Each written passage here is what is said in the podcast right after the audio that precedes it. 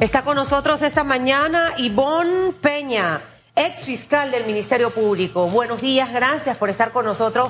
Y sin lugar a duda, eh, que para los televidentes, los radioescuchas que están a diario siempre en sintonía de esta, de esta pantalla de ECO, es importante darle los insumos, hacer docencia. Esto es como una clase de derecho que tenemos desde hace bastante tiempo, entendiendo y comprendiendo un poco este caso del expresidente Ricardo Martinelli.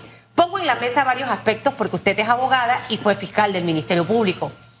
Eh, el licenciado Ernesto Cedeño me decía aquí, hace un par de días, que entre más se posterga este caso, más complicado puede tornarse precisamente y que debiera, a juicio de él, el tribunal tomar una decisión rápida.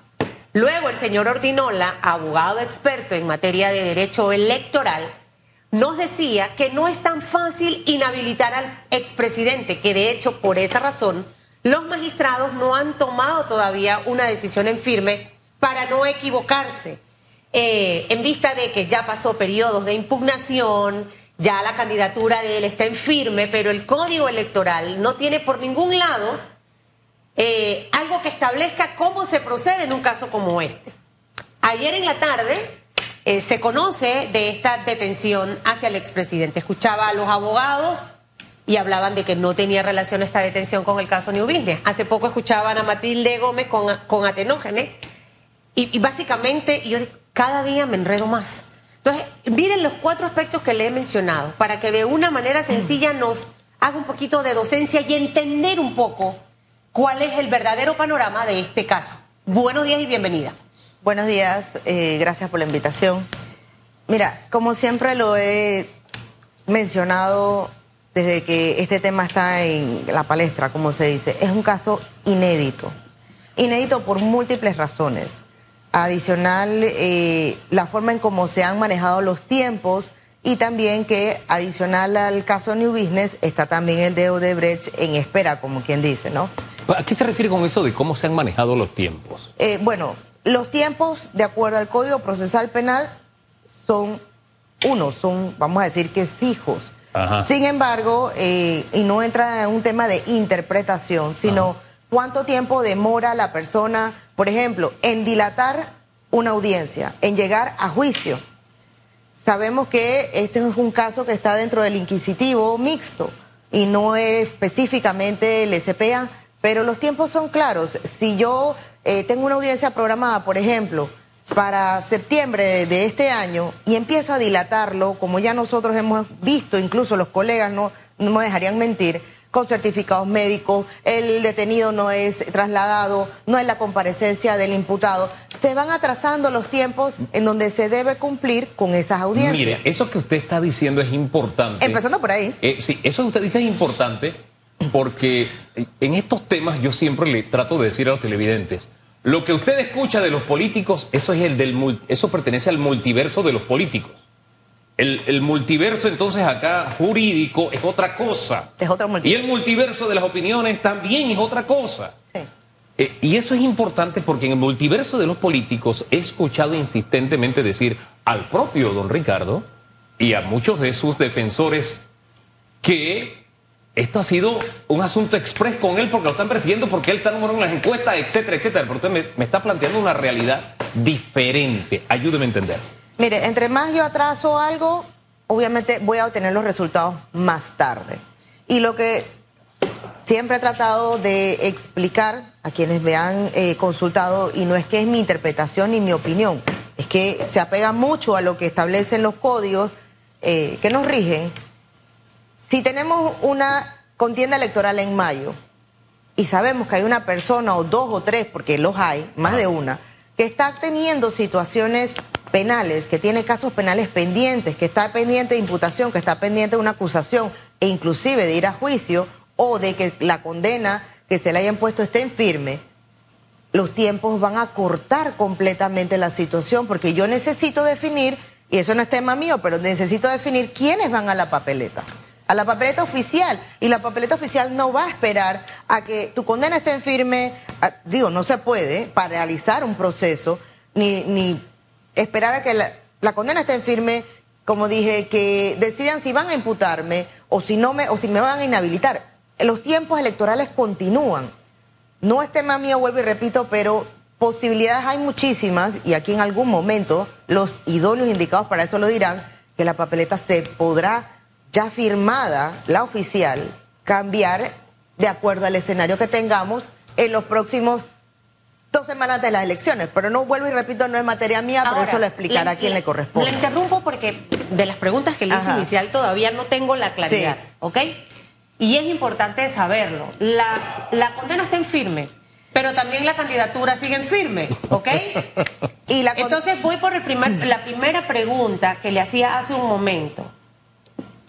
Si la condena está en firme, pero la candidatura está en firme, sé que usted no es abogada en materia electoral, eh, pero realmente para que quede inhabilitado el expresidente de la República, ¿qué es lo que debe pasar? Por las, las, los vacíos que hay en el código electoral para encontrar realmente el argumento legal para poder inhabilitarlo, por el tema de los tiempos y todo lo demás. Desde el punto de vista suyo, no materia electoral. Sí, mira, la condena en firme, si está o no está, para algunos está, para otros no lo está. ¿Para usted está o no está? Para mí todavía no lo está. ¿Por qué? Eh, porque las notificaciones no se han perfeccionado todas. Entonces, hasta que todas... ¿Cuántas notificaciones? Se le notifica al fiscal de la causa contra la delincuencia organizada. Entiendo que no, si no, no hubiera podido solicitar el cambio de medida cautelar. Eh, entiendo también que faltan otras notificaciones como las que son eh, las partes. Sé que sus abogados se han notificado obviamente porque han presentado recursos de, revisión, em, de aclaración, perdón, eh, que están todavía viéndose, no se han resuelto. Pero no se han perfeccionado las notificaciones todas las que se hacen. ¿Cuánto tiempo tarda una notificación? Son más o menos 3, 4, 5, depende de las partes, ¿no? Del proceso. ¿Cuánto, tiempo, tarda? Nosotros, la mayoría de los abogados quisiéramos que esto fuera rápido, pero recordemos que el documento oficial sale de la Corte, en este caso, que es inquisitivo mixto, y se debe llevar a cada una de las personas y los abogados ir pues a la corte a notificarse. Se debe trasladar al Ministerio Público, también a quien, todos los que han sido parte del proceso. Demora. Pero estamos en la era digital. Yo no entiendo cómo se demora. Quisiéramos que así fuese, pero hemos digitalizado todo, nos manejamos en el sistema penal acusatorio, los que somos operadores a través de la plataforma digital, pero seguimos en la época de la caverna con el Debieran ser todos los casos. Rápido. Ojo, miren lo, lo que voy a decir. Ahorita estamos hablando del expresidente Ricardo Martínez. Es que él mismo necesitaba que se le notificara. Usted, usted es abogada y me imagino que llevará otros casos más. Sí. Entonces, este requerimiento de que sea ágil debe ser para todos los casos. Por supuesto. Que sea una referencia, porque si no, el argumento de persecución política toma validez y toma fuerza. Dicho lo que usted acaba de decir, que eh, los tiempos van a depender y no es corto y que son alrededor de tres a cuatro notificaciones que deben darse en este proceso. Ahora, la segunda pregunta que le hacía al inicio es la siguiente.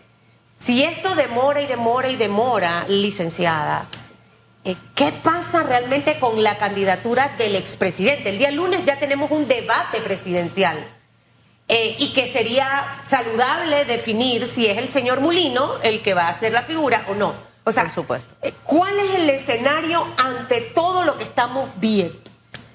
Personalmente, llegó un momento en el que pensé que el Tribunal Electoral, eh, en quien pues, descansa mi confianza por ahora, por el momento, se iba a pronunciar rápidamente, precisamente por los tiempos, y repito, parece una muletilla, pero es que los tiempos corren y necesitamos respuesta.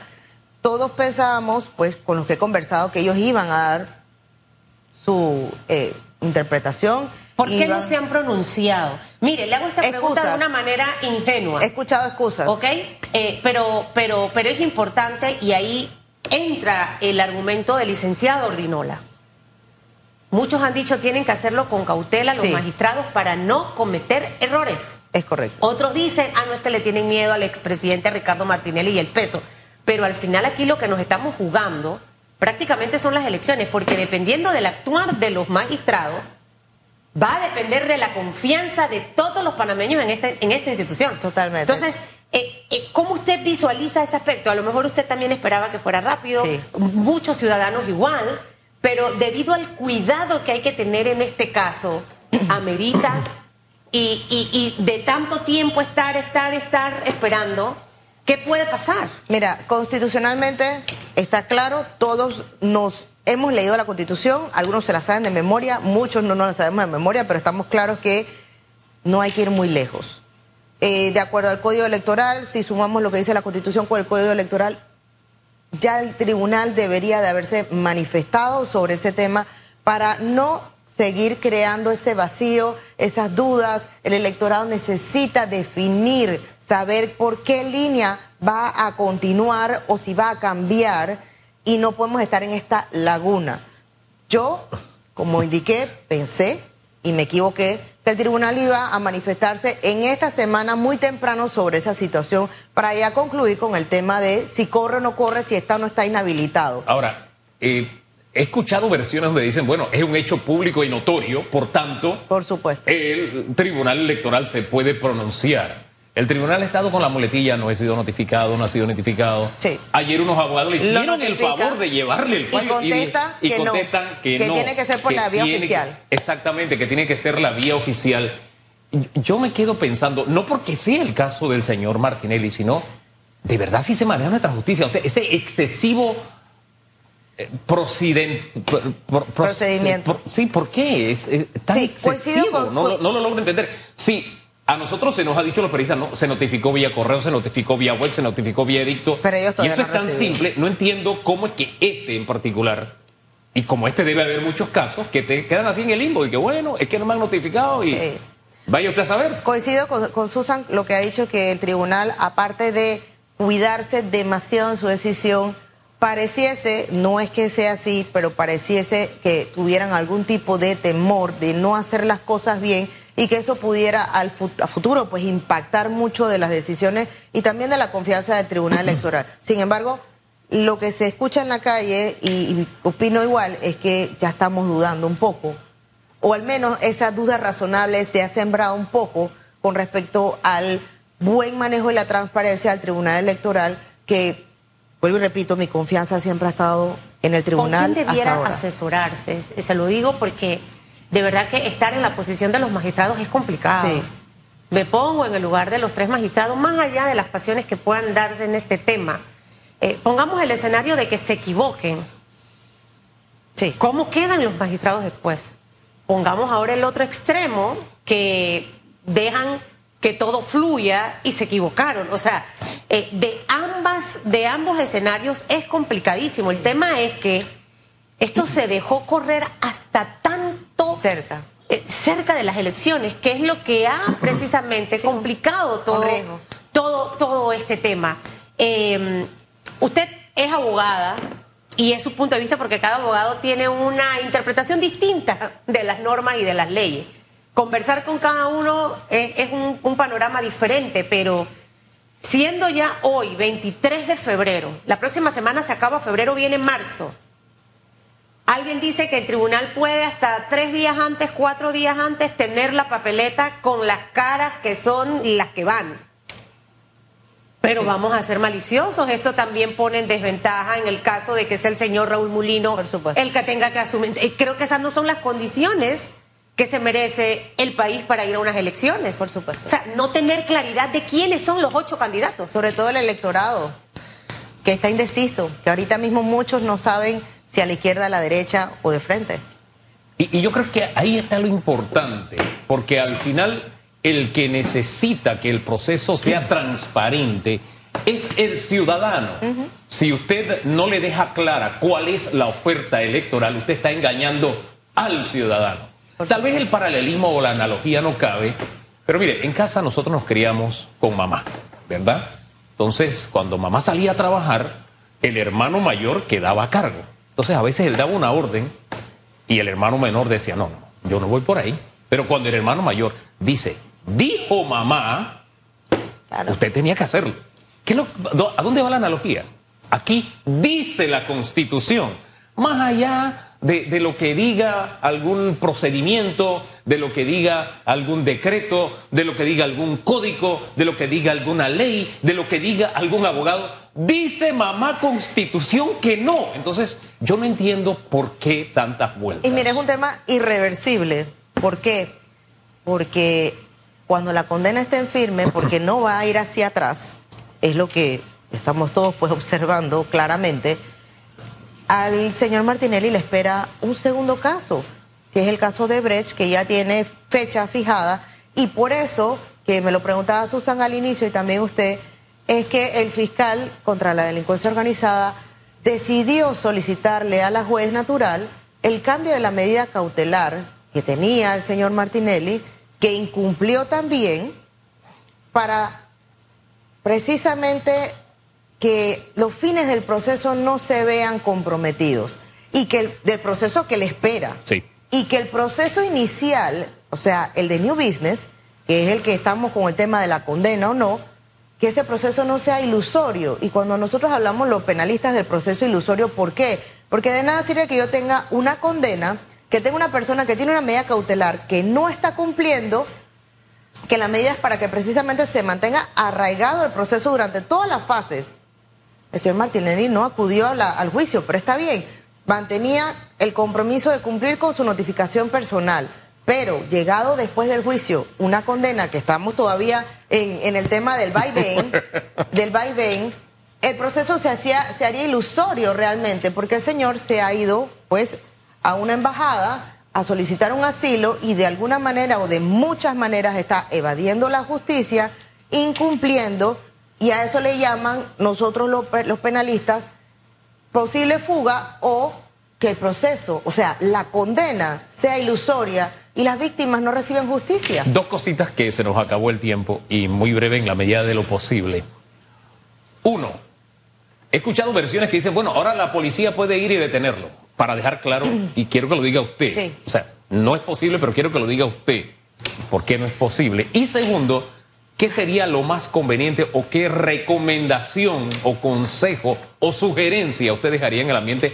como camino a seguir por los magistrados, porque sí, es verdad, debe ser muy complicada la decisión para ellos, si no, ya habrían tomado una decisión, debe ser muy difícil, ¿no? Entonces, ayudarlos un poco, dejarles una sugerencia, no digamos una sugerencia para ver si, si le, colaboramos. Primero, el tema de la orden de captura, si se puede, si no se puede, si se debe, si va a ocurrir. En efecto, la policía, la DJ, el DIP, la autoridad competente no puede ir a la embajada por ser territorio pues nicaragüense eh, protegido por las leyes internacionales a sacar al señor Martinelli de la vivienda.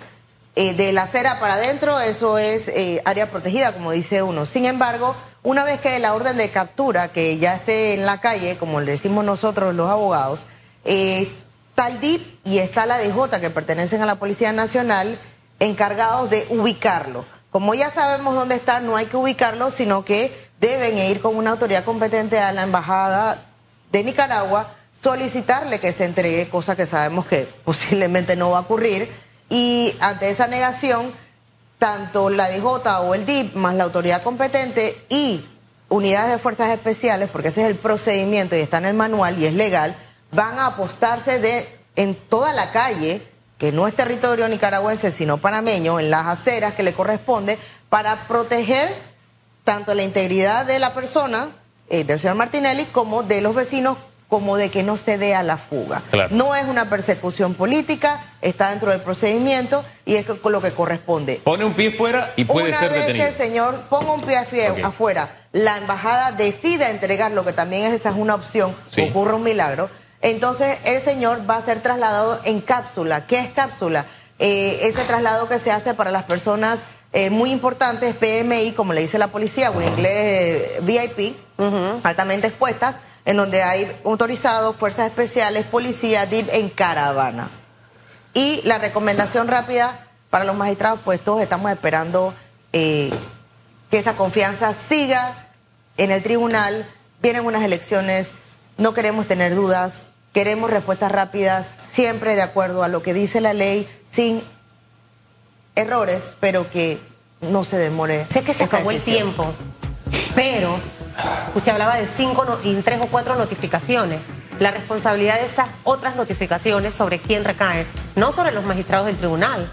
Eh, bueno, los magistrados del tribunal reciben, de electoral, reciben la sentencia oficial con los sellos frescos de la Corte Suprema de Justicia. Es así como ellos se notifican formalmente. Pero eso todavía no ha llegado. Según ellos no, no ha ocurrido. Bueno, aquí nada más el jalón de orejas es para los magistrados, también para la Corte Suprema de Justicia, para que envíen rápido las notificaciones.